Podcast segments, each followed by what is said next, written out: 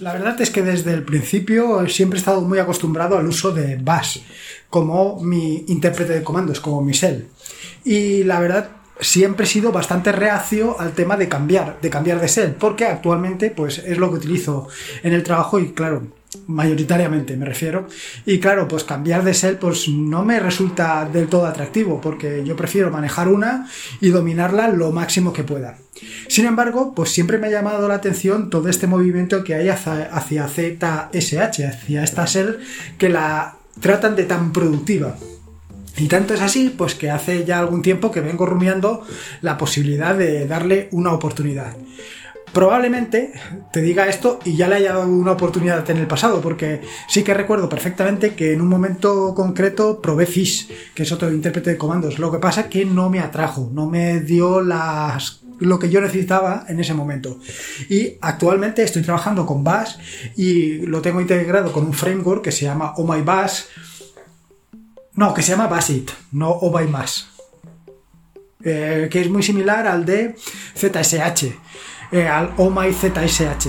Vaya, básicamente tiene lo mismo. Por eso nunca me he planteado cambiar a eh, ZSH porque prácticamente ahora mismo con lo que tengo con, con Basic tengo más que suficiente. Pero bueno, la cuestión es que le he estado dando muchas vueltas y claro, todo esto me ha llevado pues a invitar a alguien al podcast para que pues para que cuente un poco esto de ZSH, de qué va y que cuente también su experiencia, no solamente sobre ZSH, sino sobre un poco cómo ha llegado el mundo Linux y todo este tipo de cosas que pues me gusta acercarlas para que no solamente yo sea el que te cuente las historietas, que otras personas pues te cuenten su, su experiencia y sobre todo pues las herramientas que ellos utilizan. Así que sin más, te dejo con esta nueva entrevista, a ver si te gusta y la disfrutas tanto como la disfruté yo.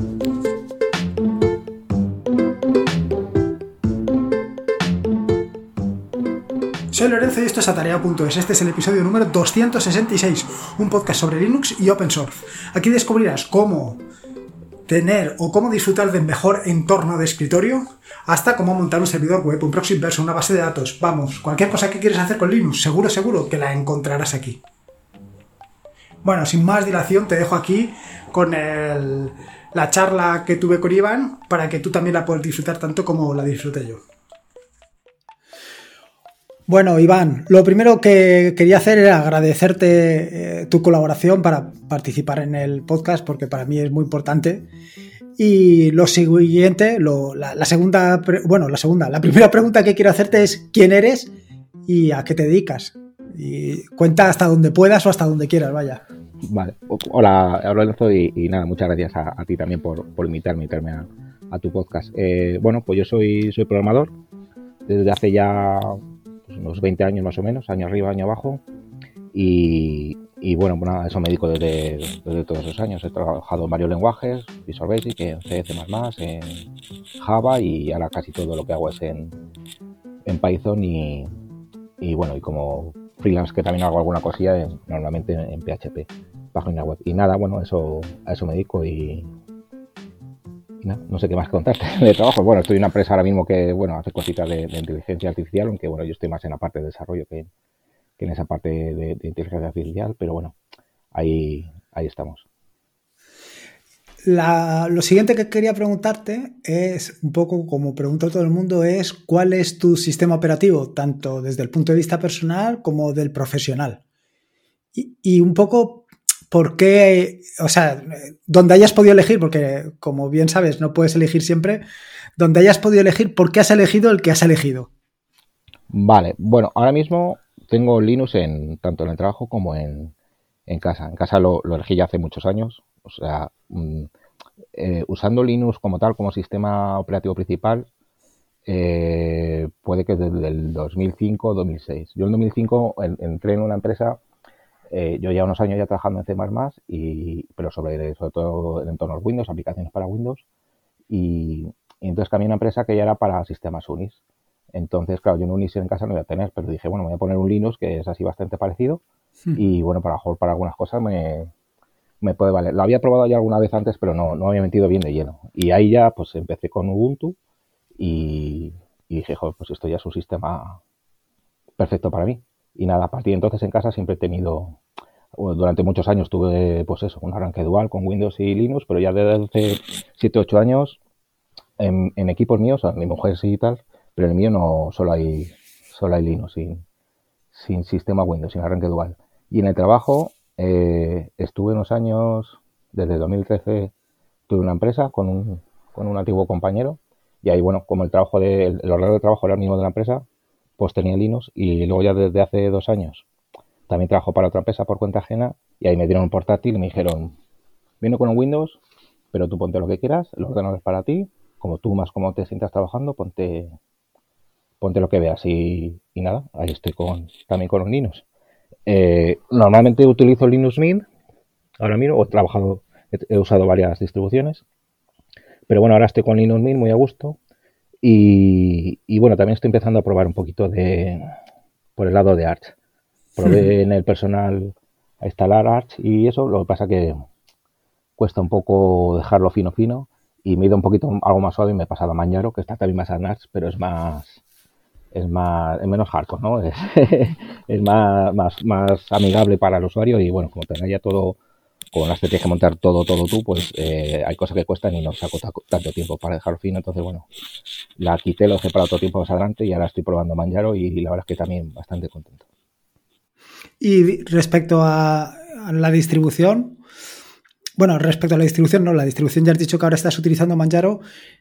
¿El entorno de escritorio por cuál te has decantado?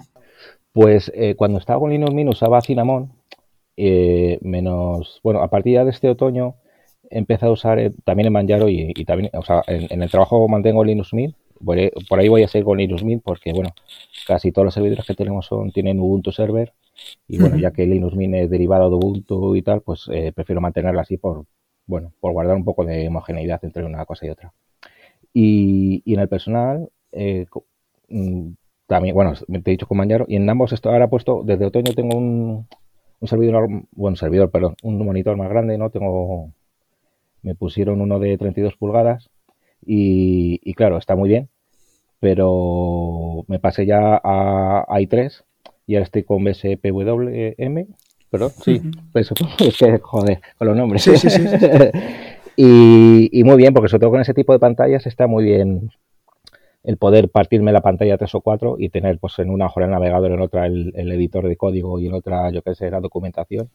Y en vez de tener varios monitores con uno solo así grande, y la verdad es que ha sido un descubrimiento y, bien, ya te digo, llevaré dos o tres meses con estos, con estos escritorios y muy bien. Y, yo te quería preguntar, porque claro, ahora, ahora que dices el tema, yo por ejemplo, ahora estoy utilizando em, dos monitores y luego el monitor del portátil. Y yo entiendo que tú utilizas un solo monitor y el monitor del portátil. Eh, no, ahora ya solo, ahora ni el de portátil. Antes sí tenía uno de 24 pulgadas y el de portátil, uno al lado del otro y, bien. Ahora con el 32, el de portátil es raro que lo tenga. Cuando lo tengo a jugar alguna vez es eh, porque a lo mejor tengo una videollamada o algo y me dejo la, la videollamada, la del portátil, y en el otro ah. sigo haciendo cosas normal.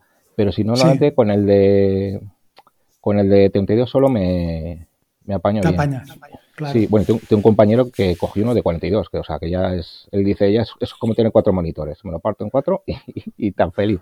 Y vaya, no sé ya si será demasiado grande, pero bueno, pero es que 42 y, a qué distancia se lo pone. Pues como, que esa es la eh, otra. Es una distancia, vamos, yo le he visto, la, nos hizo una foto del, del, del, escritorio y tal, o sea, normal. como lo tendrías uno de 24. O sea, sí, sí. Y bueno, y dice que, muy bien, que ya se está acostumbrando y que se le hace pequeño. Digo, bueno, no sé.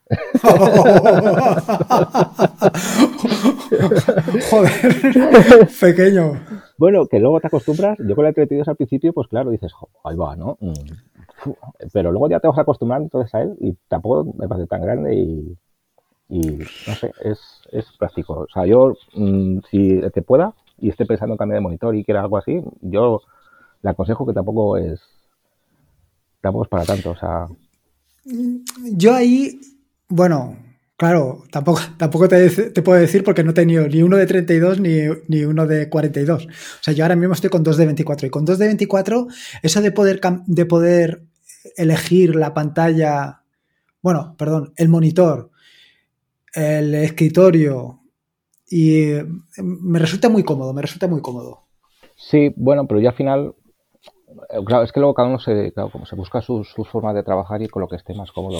Eh, yo estuve pensando cuando hmm. tenía uno de 24, dije, pues pongo otro de 24. Mi idea era poner uno de 24 vertical y mantener otro horizontal. Y sobre todo, pues a lo mejor tener el de horizontal partido en dos y a lo mejor con documentación y el navegador en otra o el correo y, un navegador y luego en el otro más la parte de, trabajar y, apoyándome también con de portátil. Y digo, así con tres eh, me veo bien. Y luego, bueno, salió mi compañero, pues eso, que, que empecé a coger el de 42 y ya empecé a mirar, digo, pues a mejor uno de 32 y tal, y, vi pues esto del tema de los Trailing Willow Manager y eso, digo, pues a lo mejor si, pues eso, si la misma pantalla está así grande, me la parto, eh, me es más, más cómodo que el tener, ¿sabes?, varios monitores y girando la cabeza hacia todos. Al final esto lo tiene más en un golpe de vista y no sé, pero ya te digo, es, yo me he acostumbrado así, para mí es bastante cómodo.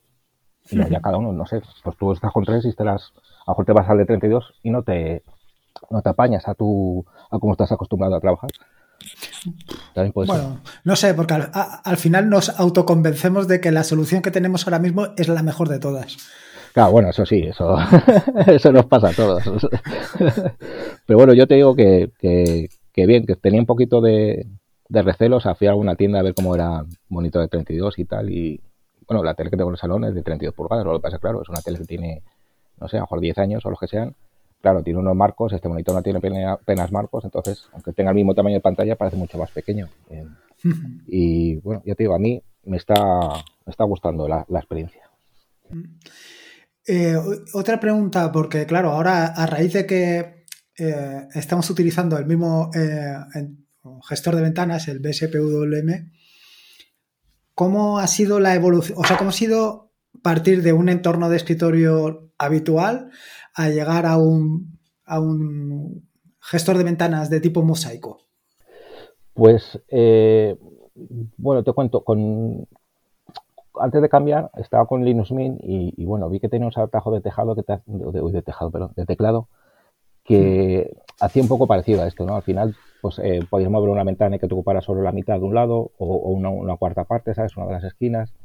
Y empecé unos días así y, me vi que me, resultaba cómodo el trabajar, pues eso, con, la parte con la parte dividida en dos o en tres.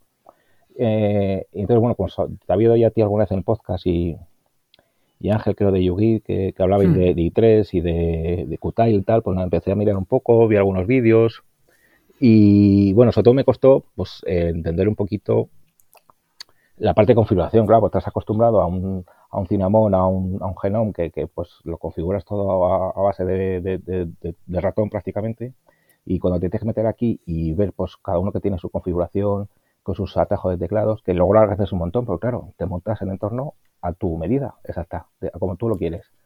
Y bueno, me costó un poquito, sobre todo ir aprendiéndome todos los atajos de teclado que iba haciendo, porque al final, claro, pues empiezas a mirar partes de una configuración que copias por ahí de alguien, pero hay cosas que no te convencen porque estás acostumbrado más a toda otra cosa. Yo que sé, el, tema de cerrar una ventana, llevo 20 años cerrándola con ALF 4 y a mí que me pusieran un Windows y Q, por decir algo que no recuerdo, pues me partía un poco, ¿sabes? Porque tienes que cambiar mucho, ¿sabes? Una, una manía que tienes de 20 años, cambiarla ahora de repente. Pero, pero bien, bien, ya te digo, o sea, lo que me costó es un poquito acostumbrarme a, cómo iba el tema de la configuración, pero bueno, cuando empiezas a trastear un poco, eh, bien, ya te digo, empecé con i3, de i3, la verdad es que bien contento. Lo podría usar, bueno, lo tengo instalado ahora mismo, o sea, con hacer un logout y volver a logarme, lo tendría funcionando tal cual. Y, igual porque lo tengo también con la Polibar y, o sea, cambiaría poco, cambiaría. Lo que no me gusta de i3 es que a la hora de, pues eso, yo normalmente muchas veces tengo eh, la mitad izquierda con una ventana que suele ser el IDE o el, editor de texto que esté en ese momento y luego la otra mitad la tengo partida a su vez en dos con una ventana, o sea, una, sí, una ventana arriba y otra abajo. Entonces, claro, en i3 eh, tú normalmente tienes o que te parta en vertical o en horizontal. No sé si yo por lo menos no vi ninguna forma que, que hiciera como SPWM que cada vez te va alternando, ¿no? Primero te parte en vertical, luego te parte en horizontal, luego te hace en vertical y, así.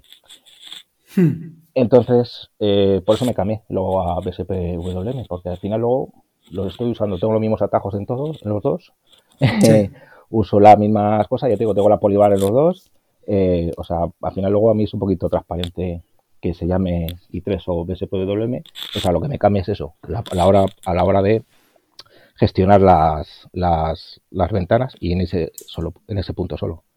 Claro, claro.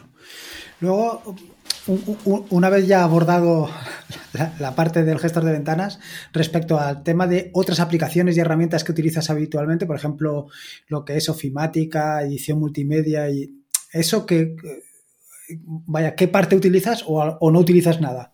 Mm, bueno, uso, no sé, déjame pensar.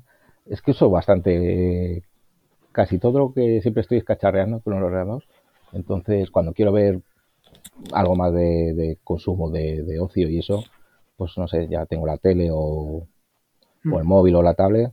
Entonces casi todo lo que tengo pues son pues eso, que si el PyChart para Python, que si el, Visual Studio Code para, para eso, los navegadores, eh, Telegram, ofimática, bueno, uso, pero por ejemplo en el trabajo trabajamos con con, con la perdón, lo diré con Google, con, con, el, con Google Drive, etcétera, con, con, el, ah. con, el, Google 2, con el Google Sheet, etcétera.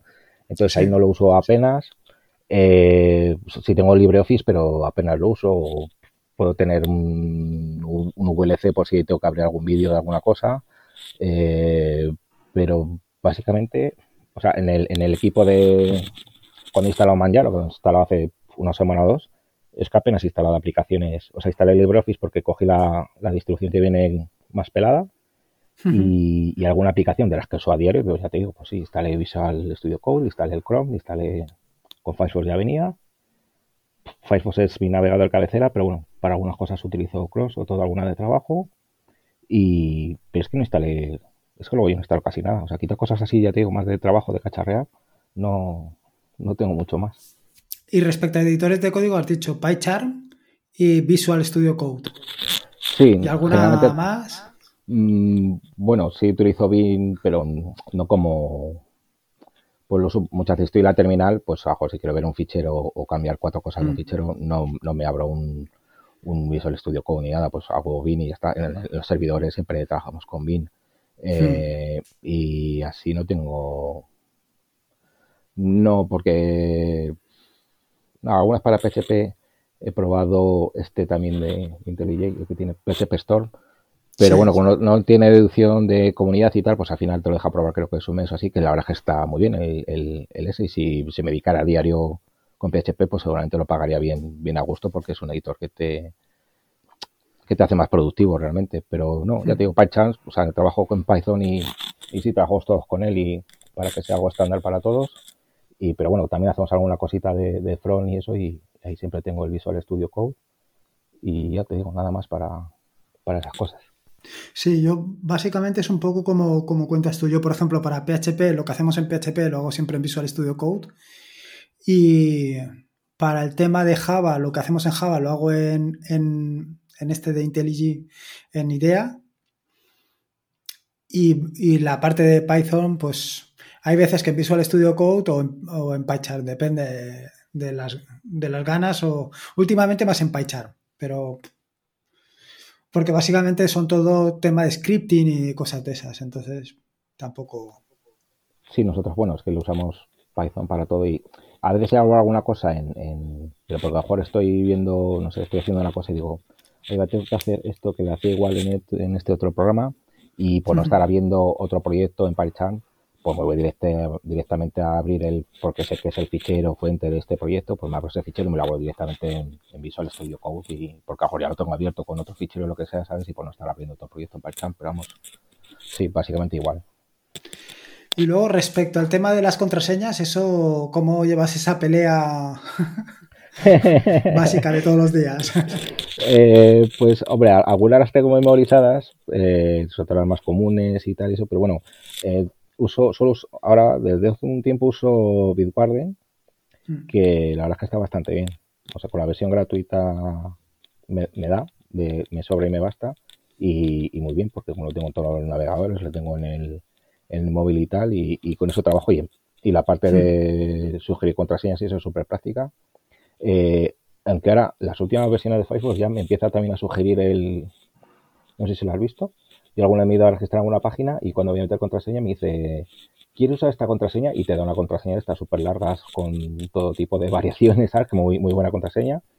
Y una vez lo probé y le das y directamente te la guarda en el, en el, en el gestor de contraseñas del propio Firefox. Que bueno, que lo he dejado un poco de usar a favor de Bitwarden, pero que bueno, que también está, me pareció buena, buen cambio que estaban haciendo eso. Claro, a mí, Claro, a mí, a mí me pasa lo mismo que a ti. A mí me gustó, me, pareció interesante. El inconveniente es que eh, yo vengo utilizando, o sea, Firefox en, eh, ¿cómo se llama? En mi escritorio siempre. A veces utilizo Chrome para alguna cosa concreta, pero puntualmente. Pero en el escritorio normalmente siempre es Firefox. Y en el trabajo, eh, ¿cómo se llama? El navegador por defecto es Chrome. Claro, ahí el problema es cómo lidias con el tema de las contraseñas, cómo las pasas de un sitio a otro. Entonces, como Bitwarden está en todos los sitios. Sí, sí, es que pues eso es muy cómodo. Te instalas el plugin y al final no tienes, eh, al final pues eso, tienes todas las contraseñas sincronizadas en todos los sitios, que eso está, me, dio una temporada por probar Brave en el móvil y claro, pues con Bitwarden, pues bien, tengo la aplicación en el móvil, cuando me pide una contraseña, pues que me la, me la, la, cojo de Bitwarden y, y perfecto, funciona, funciona muy bien, nunca me ha fallado y genial. Mm. Y luego, eh, respecto a copias de seguridad. Eh, bueno, ahí soy muy clásico, ahí de con RSync, siempre. Ah. Empecé con, con, un front de RSync, que es GRSync, y, y nada, eh, luego ya pues como al final eso te genera un, comando de RSync, me lo, me lo copié, luego lo he ido tuneando con el tiempo para, pues omíteme este directorio que me interesa y cosas así. Y al final lo que tengo, tanto el del trabajo como el del el personal, saco copias ahí a, unos discos y, fuera, las tengo programadas, los discos están conectados a una Raspberry y cada día a su hora se hacen su copia y fuera. Y no, no me complico mucho. Y eh, evidentemente control de versiones Sí, eso siempre. sí, sí, sí. En, el, trabajo tenemos GitLab y, y, bueno, yo en lo personal tengo un servidor con, bueno, en Raspberry tengo montado un GTA y, todo lo que hago ahí lo voy metiendo ahí porque, no sé, siempre viene bien. Sí, sí, sí. Y luego respecto a otras herramientas como puede ser Jenkins, Jira y este tipo de cosas, eh, ¿eso en el trabajo normal o no? Eh, sí, en el trabajo sí, sí usamos Jenkins, usamos Sonar para temas de calidad de código Hmm. y, y, GitLab y poco más. Eh, bueno, para, el tema de gestión de tareas usamos Asana, ah. eh, pero bueno, no tanto como quisiera. pero bueno, sí, se usa, unos más, otros menos. Y sí, esas son básicamente las, las herramientas que tenemos. Y luego a nivel personal, no, bueno, uso, Git y ya está. O sea, luego ya Jenkins y esos temas ya no, no, no necesito tanta, sí, no, Claro, yo, yo a nivel personal es Git, GitHub o GitLab, dependiendo de las circunstancias. Hmm. Sí, alguna cosilla tengo más en, en algún repo privado en, en GitLab, pero bueno, porque a lo mejor necesito alguna cosa que esté más, eh, sobre todo si estoy fuera de casa y tal, y quiero, pero normalmente con el, con el repo este que tengo aquí en GTA, bueno, con los repos que tengo aquí en GTA trabajo, trabajo bien. Hmm. Y luego respecto al tema del terminal, porque un poco eh, tu, la idea era hablar sobre tu línea de comandos, sobre tu cell, pero antes es, ¿cuál es el terminal que estás utilizando ahora por defecto? El emulador, vaya. sí, sí, eh, sí, sí, ahora uso, bueno, ahora y hace bastante uso Terminator. Tengo pendiente, cuando escribiste los temas de, Kitty, pues lo tengo ahí, lo tengo ahí en la recámara para, echarle una probada a ver qué tal. Pero bueno, sí, trabajo con, tampoco hago, o sea, estoy muy acostumbrado ya a Terminator y, y bueno, eso todo. Sí, sí, al final cada uno nos acostumbramos a uno y, y, ¿por, qué? ¿por qué? ¿Por qué tu elección sobre Terminator? Pues eh, yo antes usaba el que venía por defecto en el sistema sin mayor complicación y pues en algún lado leí algo o en algún podcast escuché a alguien, no recuerdo bien de dónde vino, alguien pues habló y tal, entonces empezó a hablar, pues mira, es que pues que al final era como un poco como, hay como se dice este, que bueno, hace lo mismo, que al final puedes hacer múltiples terminales, ¿vale? Ponerme uno al lado del ah, otro en la misma ventana y Termos, esos, no me salía, perdón. Eh, lo que pasa, bueno, Termos lo he probado también y lo que pasa ya me he hecho los atajos del, Terminator y, hombre, Telmus tiene, tiene más cosillas, sobre todo el tema de poder guardar sesiones y tal, pero bueno, aparte de eso, pues lo vi y dije, bueno, pues a veces que estoy trabajando con nosotros servidores, pues eh, me viene bien el poder tener los tres y poder escribir a los tres a la vez y cosas de esas. Y le eché una probada y dije, ah, pues mira, pues sí, pues bien. Y nada, y me quedé con él. No, después de eso lo he llegado a probar ninguno otro más a fondo y nada, me he quedado con él. Hmm. Sí, al final nos vamos acostumbrando, nos vamos haciendo nuestras herramientas. Yo creo que sobre todo es el, tema de los atajos de teclado. Hmm, sí, sí, es que, claro, tú, claro, tú hablas de Kitty y ojo, si es que tiene unas cosas que, son la leche, ¿no? O sea, esto lo tengo que probar en un momento, pero te va dando pereza, ¿no? Porque dices, me tengo que poner, tengo que aprenderlo, tengo que cambiar la forma de que hago esto y lo otro y tal. Digo, ojo, si es que tengo aquí una, pues, eh, no sé cómo lo llama, ay, lo voy a abrir un momento. Bueno, la cuestión es que yo, por ejemplo, allá hay, hay tres servidores, ahora ya no, pero de un tiempo que muchas veces tenía que abrir los tres a la vez y hacer lo mismo en los tres. Pero que no siempre era lo mismo, pero que cuando lo iba a entrar, entonces tenía una, una historieta, no cómo se llama. Bueno, yo al final eh, le doy aquí un atajo teclado, me abre como una especie de perfil y entonces me abre los tres servidores, ya la exposición que le puse, con un color de letra para saber que estoy tocando esos servidores y tal. Hmm. Automáticamente se tiene que estar haciendo SSH cada uno de ellos. Y, pues ese tipo de cosillas seguramente me lo hacen muchos otros, pero bueno, yo como el primero que lo vi que lo hice que era con este, pues ahí me he quedado. Sí, sí, sí, sí, al final es un poco ir... Eh, yo creo que lo más importante es personalizar el, la herramienta que estés utilizando o personalizarla o simplemente conocerla. Porque yo lo que he comentado en más de una ocasión, hay quien utiliza Microsoft Word por decirte una herramienta como si fuera una máquina de escribir. No conoce ningún atajo de teclado, no conoce absolutamente nada. Con lo cual podía hacer eso mismo con cualquier otra herramienta. Y luego, claro, eh, la siguiente es el tema de la línea de comandos. Porque esta es la gran curiosidad que tengo yo tú utilizabas ZSH. ¿Qué es ZSH? Vale, pues ZSH es otra shell más, como lo pueda ser VAS, que, tenemos todos o casi todos. Bueno, yo, las, yo la tengo, lo que pasa que, bueno, yo cuando abro mi terminal directamente me abre con, ZSH en con más. Y es una shell igual, es mucho, o sea, tú ahora empiezas a usar ZSH y lo puedes usar igual que VAS. No vas a tener ningún cambio. Vas a tener algunos añadidos que te facilitan un poco la vida en mi entender. Habrá quien pueda vivir sin ellos, o habrá quien no les haga falta.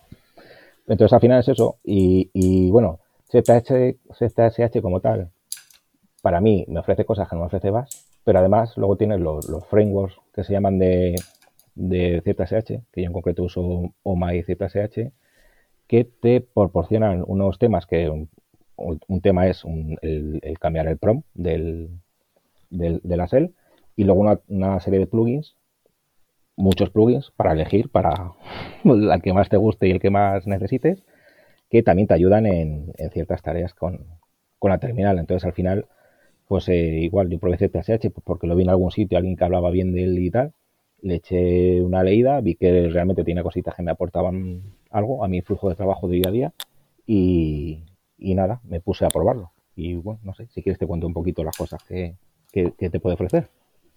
Sí, sí, sí. ¿Qué, características? ¿Qué características te ofrece ZSH? Bueno, no te voy a decir que me las compares con, con Bash, porque eso es cada uno que se no, bueno, pero, pero, creo que es una buena forma de, no sé, de explicar qué, ofrece, ¿no? Por ejemplo, tú en Bash, si estás en, en la línea de comandos, entras y tú le das a la flecha de arriba y te sale el último comando que has ejecutado. Y si le das otra vez, el anterior, el anterior, así sucesivamente. ZSH te hace lo mismo, pero además si yo, por ejemplo, en vez de estar la línea en blanco, tecleo CD, y le doy arriba, me busca el anterior comando que empieza igual. O sea, si el anterior comando era un ls y el anterior un cd, pues me va a ir a cd. Y así sucesivamente. O sea, y si es que tecleo más, pues efectivamente va a buscar con, todo lo que, con lo que coincida. Por lo tanto, si yo lo que estoy buscando es el CD que metí hace cinco líneas, hace cinco ejecuciones y que no me acuerdo o no lo quiero teclear y tal, pues así será una forma más rápida de acceder a él. ¿Qué más cositas? Eh, por ejemplo, yo hago un CD barra H, barra I, barra M y le doy al tabulador y me lo rellena como barra home, barra Iván, barra música. ¿Vale? entonces, haciendo un, tecleando seis teclas, pues me hace un autocompletado, una ruta completa, por ejemplo. A ver, a ver, a ver, ¿cómo, cómo, cómo, está el asunto? O sea, ¿solamente pones la primera letra? Sí, yo, por ejemplo, barra la primera letra de home, barra la primera barra de I, barra la primera letra de M, y además que si yo tengo música con mayúscula y la pongo con minúscula, también me lo pilla y le doy al tabulador y directamente me rellena home, barra home, barra Iván, barra música. Ah, muy bien. Entonces, bueno, pues ese tipo de cositas te, te ayudan te ayudan bastante. Eh, bueno, luego es totalmente compatible con, con script de Bash y no sé qué más. Sí, esa era una de las preguntas que te quería hacer precisamente. Eh, el tema de la compatibilidad de hacerte tus scripts, porque al final, cuando pasas tanto tiempo como pasamos habitualmente en el terminal, pues te terminas por crearte tus propios scripts para hacerte las cosas más sencillas o para hacerlas más fáciles o para simplemente automatizarlas. Claro, a mí lo que me da miedo de cambiar de, un, de una SEL a otra, de cambiar de Bash que utilizo habitualmente a ZSH es precisamente eso, que los scripts que con tanto cariño he hecho durante los últimos 15 años o 20 años, que de repente no me valgan para nada. Eh, hombre, ellos en la documentación dicen que son totalmente compatibles. Yo no sé si es al 100%. Yo los que tengo y he probado, o sea, yo los probé en mi equipo, por ejemplo, son algunos scripts para el servidor. Yo los probé en mi equipo con ZSH y funcionan, no he tenido ningún problema con ninguno. funciona exactamente igual. Luego cuando lo llevo al servidor, funciona exactamente lo mismo. ZSH creo que en el nivel de script añade algunas cosas. Eh, bueno, vi una vez que había un, un script en ZSH que hacía un levantaba un servidor web solo en, en, en, script, sin, sin, llamar a ningún otro. No me puse a mirar cómo estaba hecho, pero bueno, me quedé un poco con dudas de si era verdad o no y no lo llegué a probar, pero bueno. O sea, que por ese lado no tengas, en teoría no debe tener ningún miedo.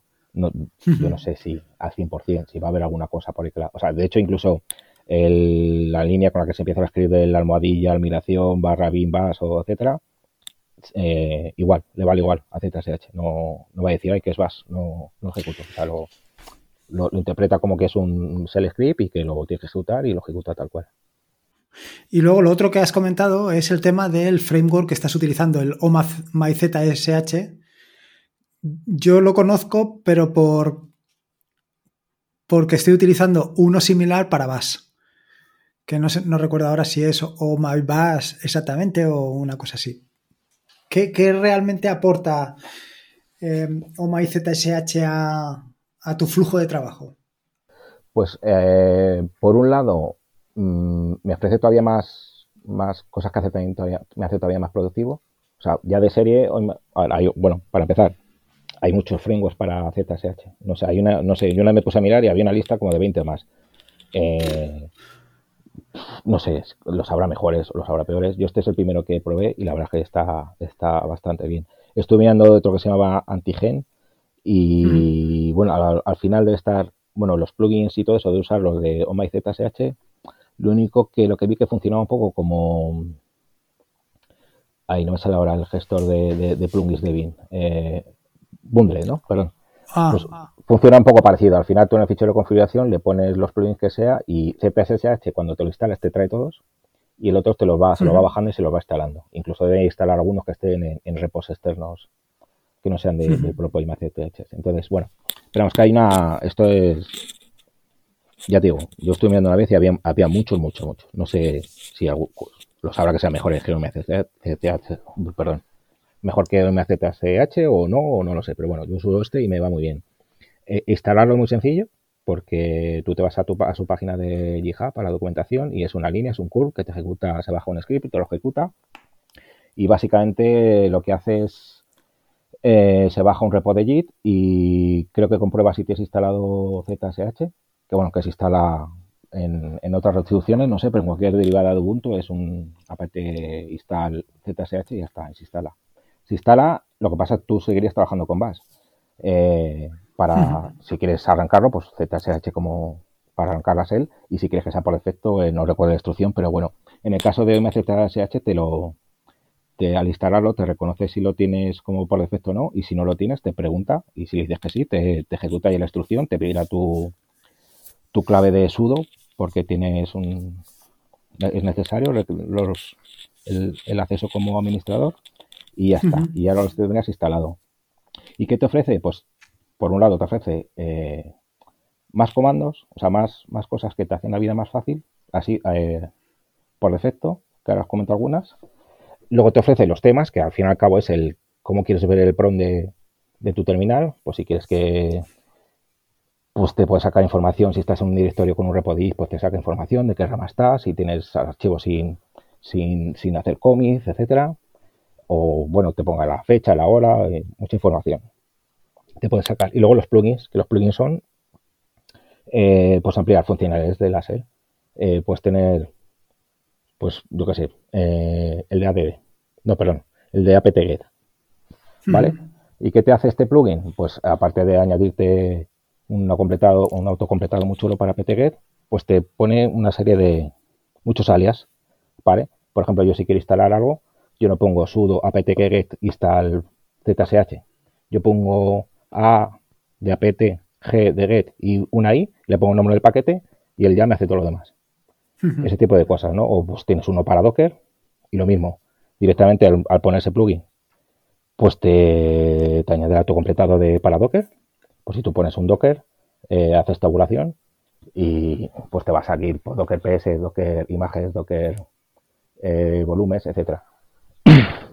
o y aparte, bueno, pues otros, otros alias, pues yo qué sé, si quieres hacer un para Docker, es que no me acuerdo ahora los alias. Hay uno, por ejemplo, que yo uso, que lo tengo puesto, que si tú ejecutas un comando, que hay un alias para ese comando, eh, nada más ejecutar el comando te va a decir a qué alias corresponde.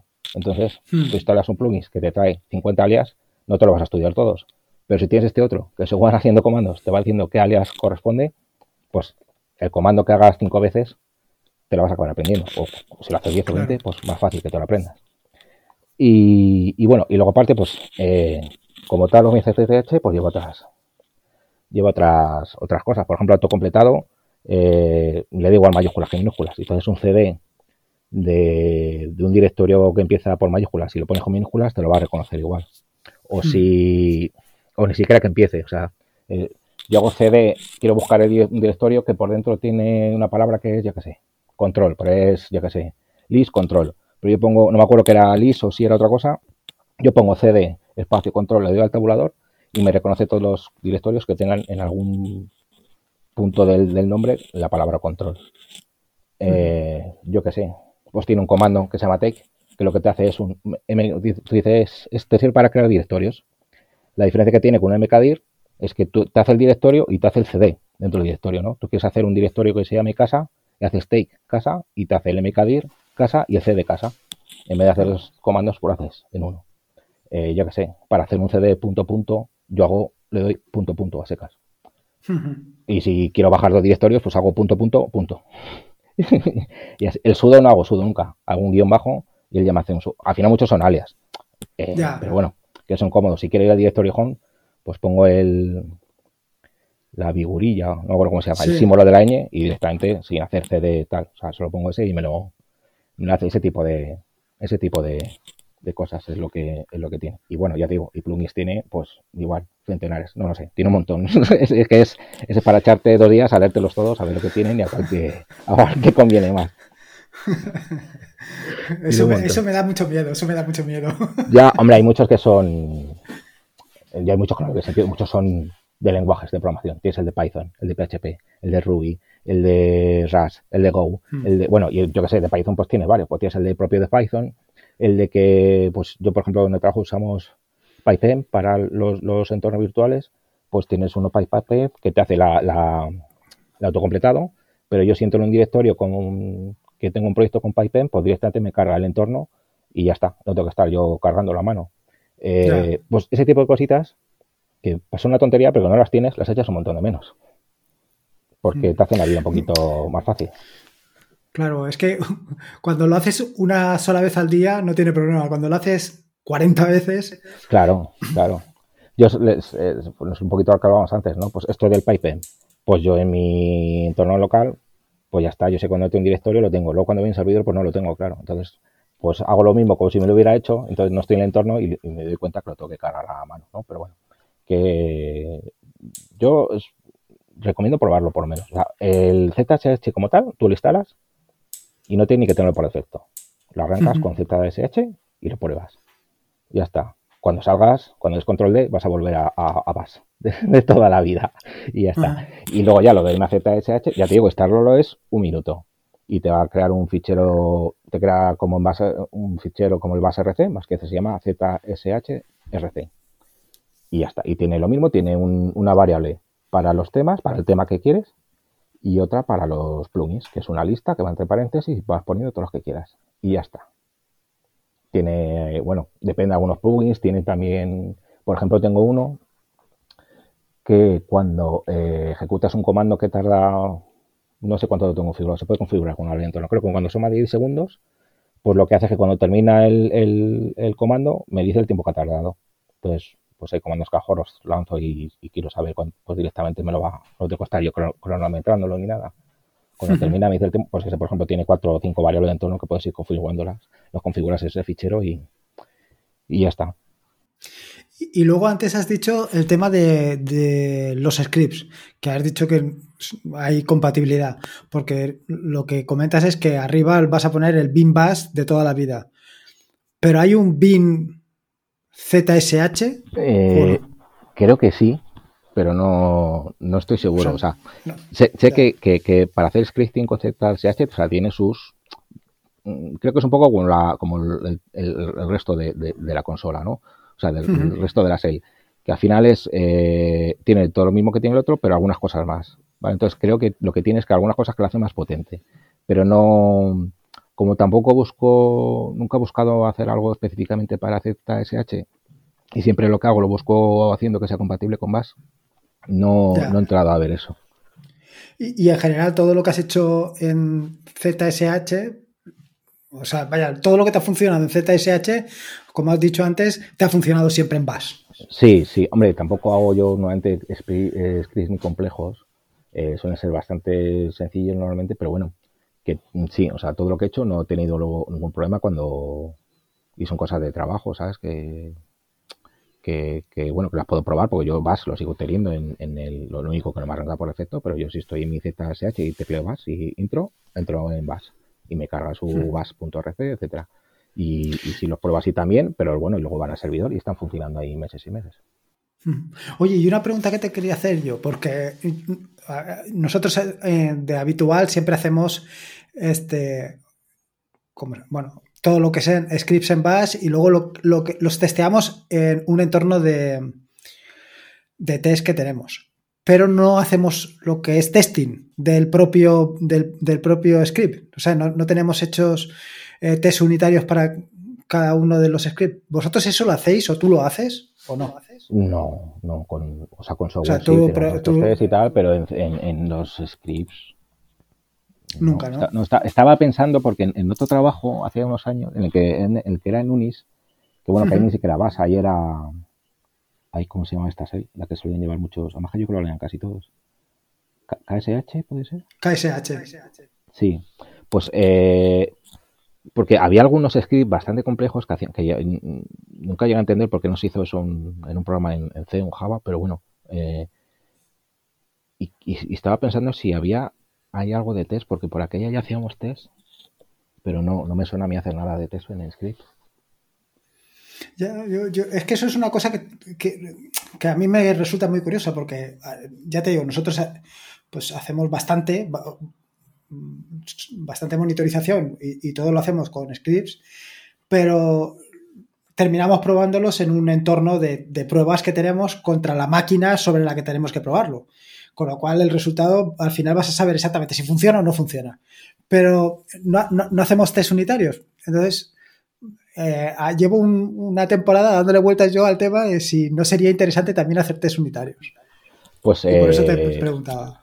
Hombre, yo en nuestro caso en particular son, son pequeñitos que hacen poca cosa, o sea, tampoco... Vosotros, claro, si los, si los usáis más para tareas a lo mejor más complejas, pues a lo mejor sí, ya no lo sé, eso ya. Pero yo, claro que en nuestro caso tampoco no aportaría mucho. Ya, Yo creo, vamos. Y luego, eh, a ver, yo creo que esto lo hemos hablado antes de, meternos en la, en la charla. Eh, el, tema de. Porque has dicho que sí, habías utilizado ZSH, pero eh, tenías intención de probar Fish. Sí, claro, es lo que te decía, porque eh, tampoco es que me esté yo aquí, o sea, de vez en cuando pues dices, voy a ver, voy a ver algunos plugins, a ver si hay, a mejor jugando a lo específico, pues voy a hacer cosas con, yo qué sé, voy a empezar a aprender Go, pues miras a ver si hay algún plugin para Go que te ayude un poquito, ¿no? Y claro, pero pasa ya, pues te metes y empiezas a ver, anda, este que se llama no sé qué, a ver para qué sirve. Y muchos te dicen, esto está basado en no sé qué funcionalidad de FIS. Este está basado en esto que hace FIS. Y muchos he visto así. Entonces, digo, mm, no sé, o sea, si al final tengo una SEL que, que tiene unas cosas bastante chulas, pero que se las tengo que ir yo añadiendo a base de plugins y tengo otro que lo trae por defecto, pues no sé, a lo mejor es un poco tontería tener ZSH y, poder usar FIS. Lo que pasa, por ejemplo, en FIS no lo he usado nunca, ¿eh? Siempre, o sea, lo he oído, he oído de gente que lo usa y que está muy contenta. Eh, pero viendo estas cosas, digo, pues, joder, mm, va a ser que es bastante, o que es mejor así por defecto que, ZSH. Y lo que yo ya no sé es pues esto tema de los scripts si sería compatible o no, otro tipo de cosas, o el, tema de los temas, o sea, pues eso del prom, si también se puede cambiar o no como en, el caso de, ZSH, o bueno, y, estos temas algunos se pueden usar también en más. O sea, yo alguno, el que tengo ahora mismo no viene directamente con OMCTSH, se llama Powerline 10K. Y ese yo creo que lo puedes usar también en BAS y en otros. O sea que al final eso a lo mejor es un poco independiente de la SEL. Yo, yo, el tema, no recuerdo exactamente el tema, que, pero es un powerline de estos que te pintan todas las cositas. Y sí. Lo que decías tú de FIS, yo lo probé, lo, eh, a ver, lo probé, a lo mejor estuve una semana o dos semanas probándolo de manera puntual. Y lo que me encontré es que no era compatible con Bash. Fue, ya te digo, eh, fue una cosa así puntual para probar y no, no me metí a, fondo, pero lo que me encontré, que a lo mejor fue simplemente que no profundicé lo suficiente, es eso, la, falta de compatibilidad. Y eso, claro, eso me, me, tiró para atrás y claro, yo prefiero ser muy conservador en ese sentido de, pues, pues de conocer bien la herramienta que voy a utilizar todos los días en el trabajo. Más que nada. Que. Claro, hombre, es que si ya no guarda compatibilidad, pues eso es un eso es un hándicap, en muchos casos, fastidiado. Porque, claro, bueno, claro, puedes hacer, pero no, no, claro, es que no es práctico. Digo, no, hombre, al final siempre puedes tener tu FIS y luego abrir un BAS y probarlo ahí, pero claro, no puedes estar todo el día abriendo BAS para probar una cosa con la que estás trabajando todo el día. No, no, no sé cómo. Yo lo quiero probar. Tampoco digo que eso me vaya a cambiar, pero bueno, a lo mejor me gusta más para trabajo hmm. personal, lo puedo tener y luego en el trabajo seguir con ZSH o con BAS. Eso no, no sé, pero sí, ya te digo, sabía eso vaya, pues hay tantos plugins que hacen cosas que hace FIS, pues a lo mejor lo que toca hacer es probar FIS. Pero bueno, no sé, habrá, habrá que probar algún día. Si lo pruebo, te lo comentaré. sí, sí, sí. Yo, a ver, al final hay que probarlo, o, por lo menos dar una oportunidad, verlo y, yo, a ver, porque eh, Ángel de Yugik me insistió mucho en el rollo de probar i3. Si no, probablemente, no sé si lo hubiera probado. Y hoy he terminado, bueno, hoy, ahora ya he terminado en BSPW y no sé dónde voy a terminar porque ya ha sido un empezar a probar y, no terminar. Ahora mismo, pues eso, estoy muy a gusto en BSPWM, pero bueno. Sí, yo, yo, porque también he oído hablar muy bien de, ay, ¿cómo se llama este? Monad, X Monad, eh, no me acuerdo, bueno, es otro también, otro tiling, sí. y, le, llegué a probar, pero un ratito solo, lo que pasa es que empecé a toquetear y además, es que este no sé si era en Raso en Haskell, creo que era en Haskell. En Haskell. En Haskell, ¿verdad? Claro, es que tiene el fichero de configuración en Haskell. Yo Haskell no lo he tocado en mi vida. Y claro, empecé a tocar un poco y claro, error de sintaxis por todos lados. Y dije, uff, lo tengo que mirar con más calma. Pero he oído hablar muy bien de él también. Y que incluso la barra que tiene también es bastante potente. Y pues no sé, algún día lo probaré. Pero sí lo que dices tú, al final es que es una cosa que a lo mejor no pruebas porque no te animas. Yo lo, yo igual, yo lo estoy por, por el monitor, a lo mejor yo sé hablar y, y pues oye, pues muy bien, sí. Pero yo estoy aquí muy a gusto con mi Cinnamon. Pero ahora que lo he probado, digo, es que alguna vez inicio sesión en Cinnamon y no me acostumbro, o sea, no me apaño, ahora no me apaño. sí, a mí, a mí, a mí, ahora me pasa con el teclado. O sea, es que es más claro.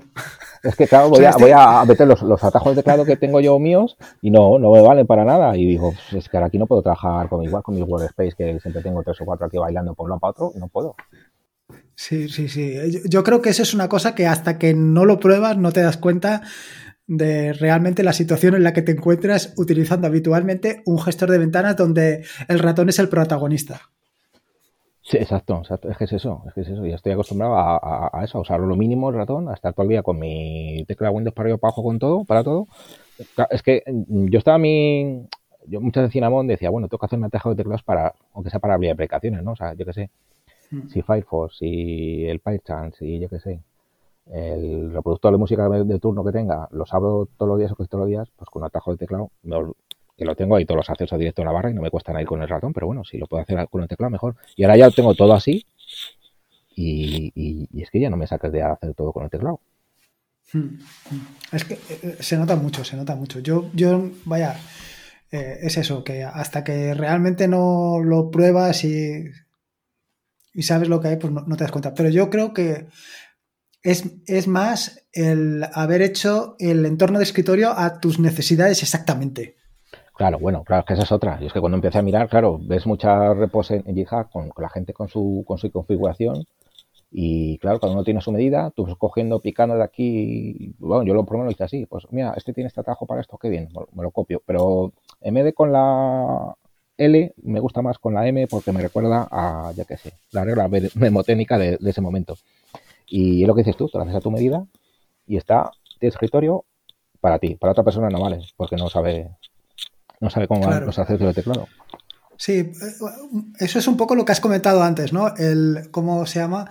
la memoria esta que tenemos de haber utilizado siempre el Alt F4 para cerrar, esa, eso que tienes ya interiorizado y dices, joder, y ahora tengo que utilizar el Control W o el, Super W para cerrar.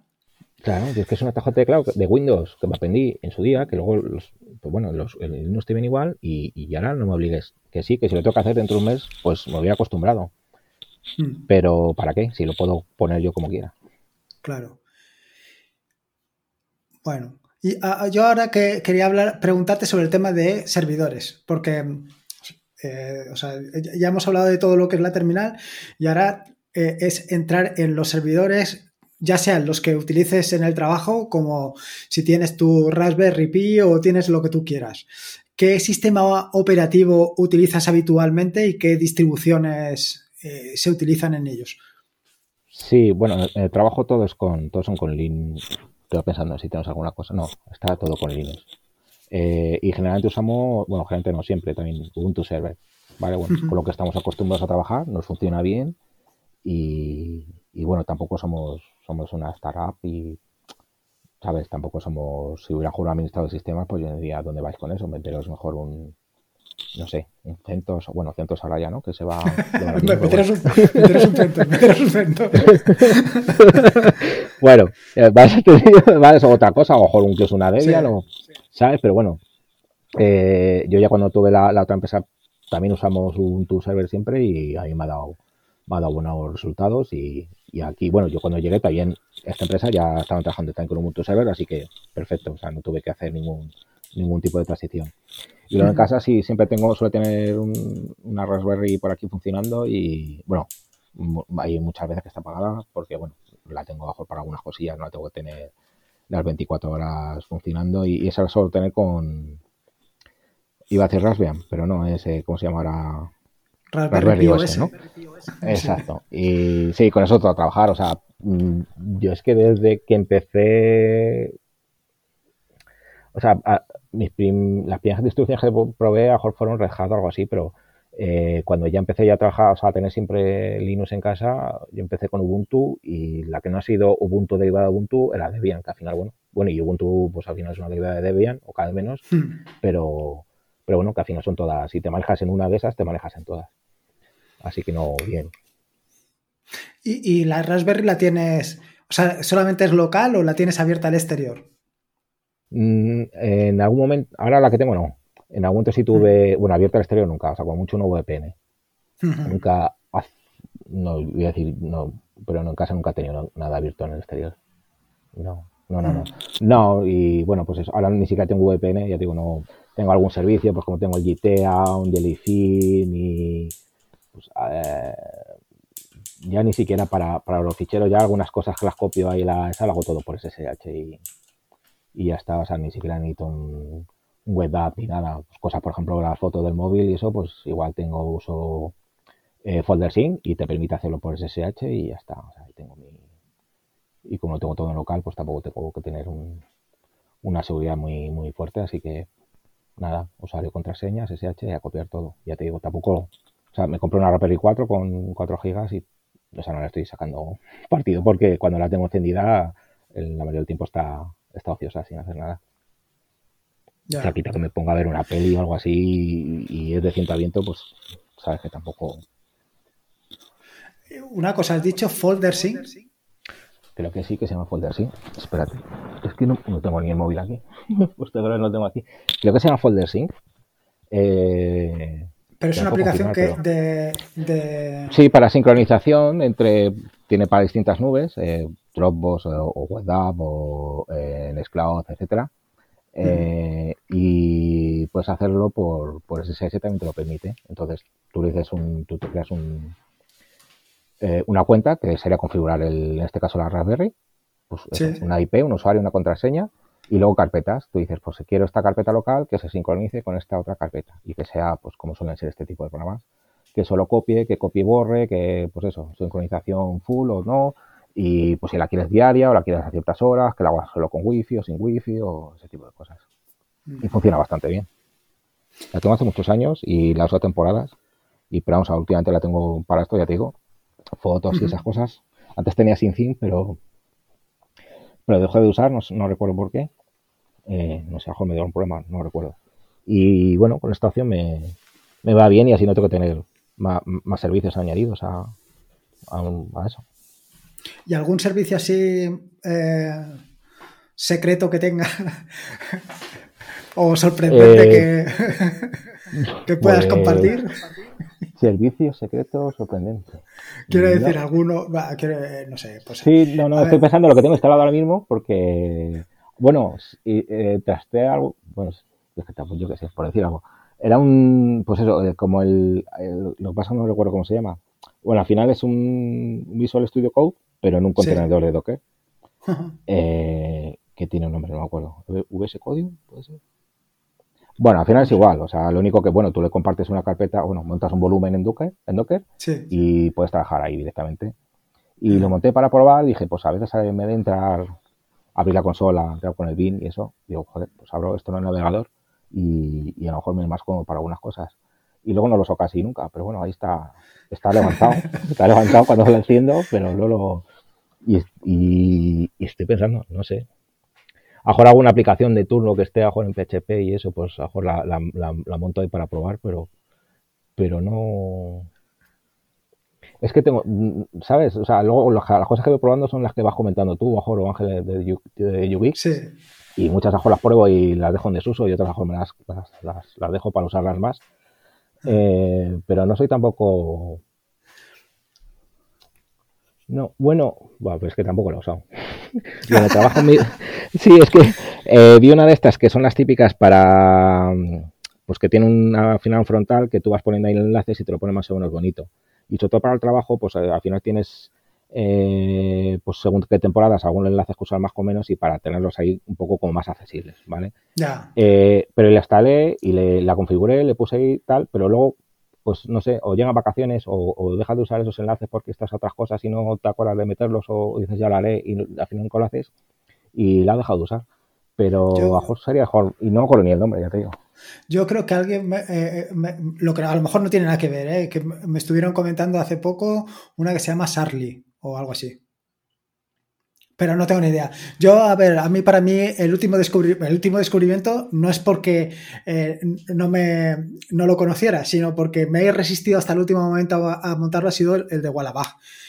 Y, para mí ha sido realmente muy interesante porque te permite tener ahí toda todos los enlaces que vas descubriendo, pero no solamente eso, sino además tenerlos eh, con el contenido y además el contenido curado, sin, toda la cantidad de añadidos que van a, pues el tema del CSS, el tema de JavaScript, que cada una, cada página le van incorporando. Sí, lo tuve, pero es que me, con ese juego, Camboa la, tuve también un tiempo y me iba a gestionar tareas, pero llega un momento que no sé qué pasa, que pues no sé por qué, las dejo de usar, las dejo de usar y, Adiós. y ya no lo, vuelvo, no lo vuelvo a usar nunca. Y a veces digo, ve abajo el contenedor que esté parado, digo, esto lo usaba yo me iba también. ¿Y por qué lo he dejado de usar? ¿sabes? Y a lo mejor lo retomo o no. Pero bueno. Y luego, eh, por lo que veo, eh, lo montas todo con contenedores, ¿no? O sea, con Docker. Sí, sí, hace unos años ya es que es lo más, lo más cómodo para mí, para mí, mm. por lo menos. Eh, es que es eso, coges un... Y Docker con pause, si puede ser. O sea, yo ya cuando veo... Sí, sí, sí, sí. Había una página, no, me la dijo un compañero. Es magnífica. Te coge un, comando de Docker y se lo pones y te hace el Docker Compose. Mm. No me acuerdo. que es que tampoco lo uso mucho porque cada vez se ven menos comandos de Docker. Ya casi todos se ven. Vamos, yo casi. Sí. Y, si, y, si, no, lo, lo busco. Eh, sí, yo casi todo. Es que es mucho más cómodo y, me ahorro muchas cosas. O sea, y una me acuerdo cuando empezaron. Sí, perdón. Perdón, no, no, sigue, sigue, sigue. Sí, no, me acuerdo cuando ya empecé a pasar las cosas que hacía PHP a, a 7 pues el, el, cambio ese fue un poco traumático, de 5 a 6 tenerlos en el mismo entorno y eso, y eso con Docker te lo ahorras. Tienes tu contenedor con la 5 y con el otro con la 7, o mañana con la 8 o con la 10 y, y, y, esto da alegría. Ya. Y, eh, o sea, en el trabajo utilizáis SAMP o directamente utilizáis contenedores? Eh, sí, sí, no, también con, también con, contenedores. Sí, sí, todos los servicios igual, todo dockerizado. Es que es eso, o sea, eh, este verano cambiamos de, Amazon Azure y, lo que iba con lo que eran servicios así en línea que tengo que dar, pues ya está, era bajarte el report, Docker Compose App y ya, a correr. Claro. No tienes que estar, es súper sencillo. ¿Y, utilizas en casa Portainer o, o directamente terminal de tomar por saco? Hombre, a, veces si estoy en la terminal y tal, a veces no, no, no tiro de Portainer, pero, pero sí, a, veces sí. O sea, yo lo, tengo, Portainer en casa, y, y sí lo uso, sí lo uso. Hombre, es muy cómodo tenerlo ahí visual, a veces el... Eh, ¿Sabes lo que lo uso mucho? Eh, para ver los logs no me gusta, pero para entrar a la consola del, de, un contenedor, a veces que yo que sé, que, que tira un comando para ver cualquier cosilla, eh, no sé por qué no consigo aprenderme el docker ese, no sé qué, menos it, etcétera, Nunca me acuerdo bien cómo va, dónde va el contenedor antes, al final, no sé qué. No, al, final va el comando, mira, entro por Tiner, le doy, ábreme la consola y te la abre. Y a correr, ah. ¿sabes? Sí, claro, al final se trata un poco de, encontrar las herramientas que a ti te son útiles y ya está. Sí, sí, eh, que luego da igual, porque luego estás en un servidor y adiós por Tiner y no hay por Tiner, te acostumbras a lo, al navegador mm. y te toca hacerlo al final con el comando y ya está. Y si me la aprendiera, pues sufriría menos, pero bueno, ¿qué vamos a hacer? Y luego, aparte de toda la parte, o sea, toda la parte de sistemas o de, o de servicios que tienes montado en la Raspberry, ¿has hecho alguna cosa extraordinaria? ¿Has montado algún algún, ¿cómo se llama? Una central de climatología en casa o, o, has programado para que se levanten las persianas todas las mañanas o simplemente lo utilizas como yo para el tema de servicios? Eh, eso lo estuve mirando porque el, bueno, estoy en proyecto de mudarme a otra casa y, ahí sí lo vas a tener bastante domótica y va con un protocolo que se llama Z-Wave. Y, y sí lo estoy mirando en su día, bueno, eso lleva todo con su centralita y tal, pero yo dije, claro, pero yo quiero montar la mía. Eh, y si la puedo hacer yo, mejor.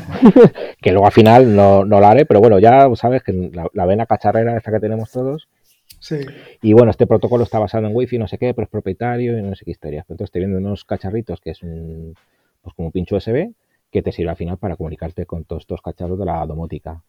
Y vi un software que eh, pues te sirve para el cacharro este y no sé si conoces eh, MQTT. Sí. Vale, pues esto al final, lo que esto al final como va por wifi y permite paquetes que te dan información, no sé qué, pues esto al final lo que conseguía era conectar el cacharrito ese y, que todo lo, todo lo de información, tanto la que te llegara como la que quisieras mandar todos los aparatos, te lo pasara a un servidor eh, MQTT. Entonces tú eso lo integrabas con tu, con tu software MQTT o con, bueno, con lo de Red lo estuve montando y estuve haciendo unas pruebecillas y, y bien, muy bien porque funcionaba. Y dije, bueno, pues con esto ya me puedo montar yo luego cuando me vaya a la otra casa algo bastante chulo, pero bueno, no sé si luego lo haré. Yo el cacharro lo tengo, está el software más o menos probado para cuando el día que viva allí, pues poder montar todo a mi gusto y, y parecer. Y, y sí, pues estuve probando alguna cosita como con Assistant y tal, pero cuando lo probé, que esto fue hace más de un año así, pues eh, no sé, no le dediqué mucho tiempo. Al final vi que había parte de que era eh, que se configuraba pues eso con una web, parte que iba en ficheros de configuración y no llega a mirar bien, pero hablan genialidades. No sé qué tal estará. Y bueno, pues ya te digo, mi idea es esa, hacerlo algún día y eso es lo que dices tú, las pesanitas, las luces y eso, que vaya todo, todo automatizado. Y una, bueno, poco más ya te quería preguntar. Ahora solamente ya es cuestión de formación e información. ¿Cómo? Porque claro, yo una de las cosas que más tiempo le dedico, sin lugar a dudas, es tanto a formarme como a informarme. A formarme para, aprender nuevas cosas y a informarme porque, joder, yo muchas veces se lo digo, por lo menos a mi mujer, que actualmente estoy utilizando cosas que hace cinco años no existían y probablemente dentro de cinco ya se hayan dejado de utilizar. Entonces, necesitas estar al día siempre. ¿Tú cómo, cómo, te informas y cómo te formas? Eh, formarme, bueno, informarme, bueno, antes tenía muchos, tenía un, un Tiny Tiny RSS hace bastante, pero llevo unos cuantos meses que no lo miro y ahí pues casi todo me formaba ahí, lo que pasa que al final eh, tenía tantos feeds suscritos que, que no me da tiempo a ver todo, ni siquiera ni siquiera los titulares. O sea, sacar media hora al día para mirarme todo es que no, era imposible. Al final, mira, lo, como lo tenía todo categorizado, pues nada. Había categorías que pasaba y otras que me iba, me iba directamente a, a mi etiqueta de Linux y lo que sea y por ahí. Y ahora mismo, pues yo que sé, casi toda la información son de, de, de, podcast y eso. O sea, no, no. Y luego formarme casi todo autodidacta siempre como dices tú, o sea, yo mi currículum tampoco lo tengo actualizado, o sea, lo tengo actualizado el último y las cosas del principio las dejo resumidas en una línea o dos como mucho porque ¿qué más le da a la gente lo que hice hace 20 años? Si no, es que no lo, no lo si, me piden que haga algo igual que lo hacía hace 20 años, digo, mira, no, este no es mi trabajo, ¿sabes? Búscate otro. Y, y, así casi todo todavía está, o sea, ahora pues hacemos algunas cosillas de front y pues estoy mirando ahí, bueno, el trabajo hicimos cosas con Vue, y estoy mirando, ya me entró la curiosidad y estoy mirando cosas con Svelte y cosas así, con, con Python. Yo empecé a trabajar en este trabajo con Python, pero yo lo que había hecho ya en Python es lo que había aprendido en plan autodidacta y, mm. y bien, y lo que dices tú, al final, eh, no sé, es que ahora ponerte a hacerte un curso por ahí, eso con, con la que llamamos al final un lenguaje de programación, sabiendo uno, pues lo siguiente es cada uno tiene sus, sus particularidades, sus cosas, pero bueno, la base la tienes. Así que nada, al final es sacar tiempo y ganas.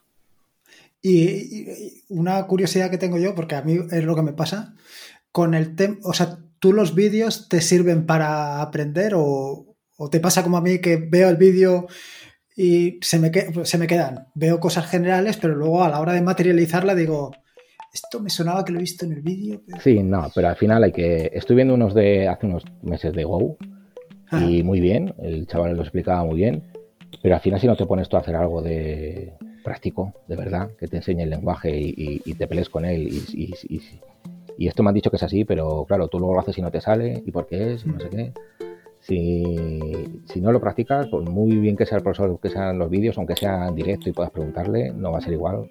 Esto hay que practicarlo, este, esto, esto de la programación, si no lo si no te montas un programa tú, aunque sea muy sencillito, bueno, sencillito, pero bueno, que tenga algunas cosas que puedas exprimir, o por lo mejor conocer el lenguaje, no, no te sirve de nada, por muy bien que lo haga, el que, te da el vídeo. Pues sí, es, es, lo que me temo, es lo que me temo. Yo siempre, estoy, siempre estoy con, o sea, a ver, como es inevitable, ¿no? Eh, terminas viendo algún vídeo de algún, o algún anuncio, ¿no? De esto que te dicen, aprende, yo qué sé, aprende cualquier lenguaje, o aprende inglés en, en en 15 días. Y yo digo, vamos a ver, si llevo toda mi vida intentando aprender inglés, esto tiene que ser maravilloso. Luego lo ves y dices, ostras, ya me han tomado el pelo otra vez. Sí, sí, no, no, claro, que eso sí, eso es igual, claro. ¿Cómo vas a aprender algo así sin, sin, sin que no, que no, no se puede hacer milagros por en vídeo? eso, es así.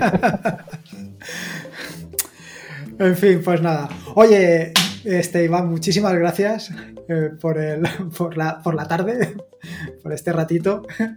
Y nada, eh, si quieres tus medios de contacto, por si alguien quiere ponerse en contacto contigo para lo que sea, o si no quieres darlos porque quieres permanecer en el más absoluto anonimato. En fin, eh, bueno, sí, bueno, básicamente, aunque no soy nada activo, pero bueno, la mejor forma mejor es por Twitter, es arroba Iván-Rubio y, y ya está, y que me quieran, o sea, las alertas me llegan, si me escriben un mensaje o algo me va a llegar. Y que no sé quién te va a tener nadie en contactar conmigo, pero bueno, ahí queda, ahí queda, por si acaso. nunca, nunca se sabe, nunca se sabe. En fin, pues nada, Iva, muchísimas gracias y nada, ya seguimos, seguimos en contacto. De acuerdo, muchas gracias. Bueno, sinceramente espero que hayas disfrutado la entrevista tanto como la he disfrutado yo y poco más que decirte, nada. Mm, sí que te quería comentar una cosa. Quiero invitarte a que escuches un podcast que está muy relacionado con el mundo Linux y que ya lleva publicados, pues no te sé decir si 8, 9 o 10 o 12 capítulos. Se llama Desahogo Geek. Te lo recomiendo porque me ha parecido muy interesante y por lo menos el enfoque que le da y los puntos de vista que tiene son similares o es la manera que pienso yo, que no quiere decir que sea la mejor manera, pero bueno, al fin y al cabo es una manera. Así que te lo recomiendo, Desahogo Geek. Pégale una escucha a ver qué te parece. Y poco más que decirte. Bueno, recordad que este es un podcast de la red de podcast de sospechosos habituales, donde puedes encontrar fantásticos y maravillosos podcasts. Puedes suscribirte a la red de podcast de sospechosos habituales en fitpress.me barra sospechosos habituales. Y como te digo siempre, recuerda que la vida son dos días y uno ya ha pasado, así que disfruta como si no hubiera mañana y si puede ser con Linux y esta vez con ZSH, mejor que mejor. Un saludo y nos escuchamos el próximo lunes.